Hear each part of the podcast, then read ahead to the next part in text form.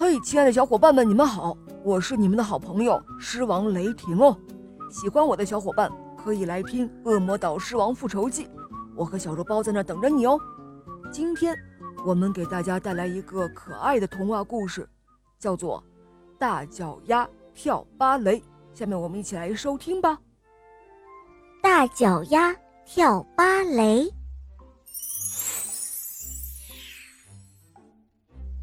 有一个小姑娘，她很喜欢跳芭蕾，她的名字叫贝琳达。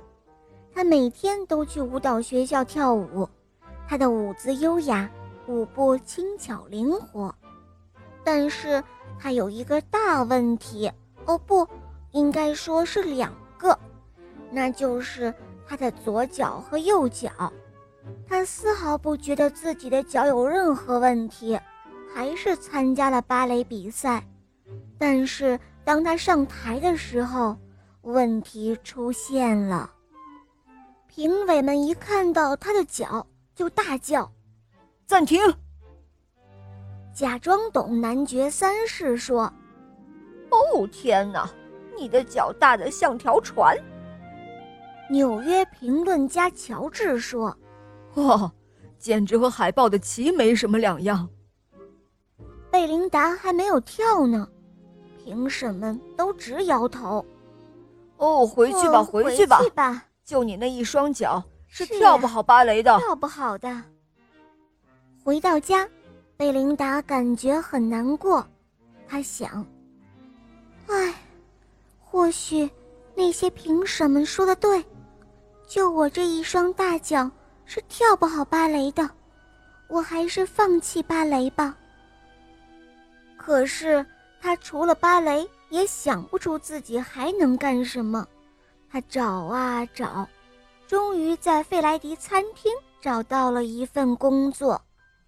不管是客人还是店员，都非常的喜欢他，因为他干事很认真，脚步轻快灵活。虽然贝琳达很喜欢餐厅里的人，但是当他空闲下来的时候，还是忍不住想起舞蹈。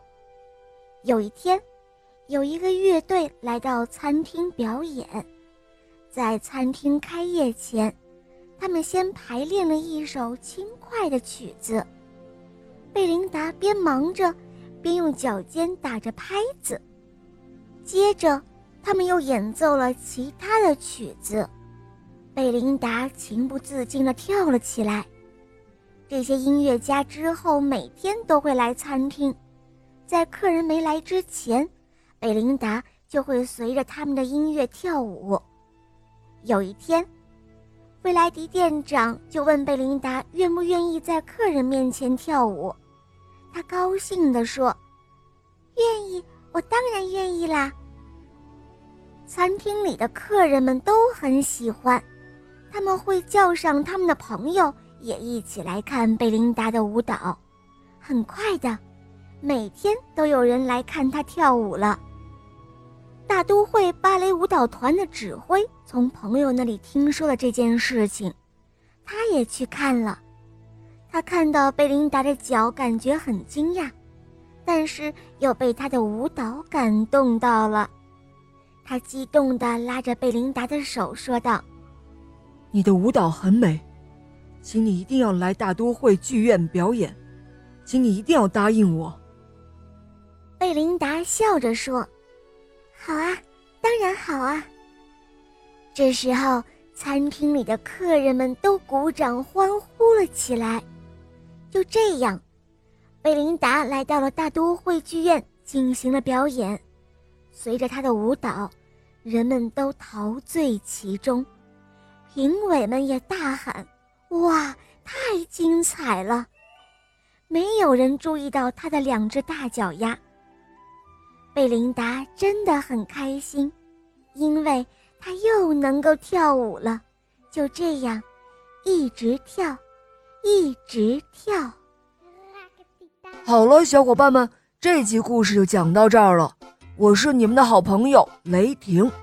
凡是听过小肉包童话《恶魔岛狮王复仇记》的小伙伴都认识我哟，赶快来跟我们一起听故事，让我带你畅游美丽的恶魔岛吧。